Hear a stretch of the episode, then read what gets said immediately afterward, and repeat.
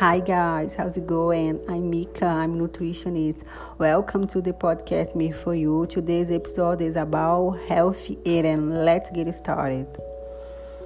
Well, when we talk about healthy eating, we talk about what you are eating your meals and also about what you are putting in your body. So healthy eating means eating a variety of food that give you the nutrients you need to be healthy, feel good, and have energy. So if you don't eat a good quality food, you can gain weight and have many health problems.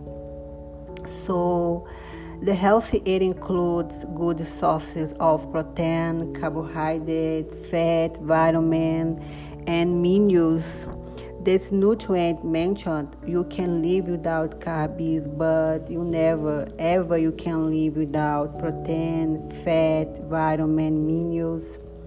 So with healthy eating you can grow maintain or lose weight. It depends on your goals right? So never forget that that good food choices are very important to your health and the quality of life so I hope you like it. Till next time.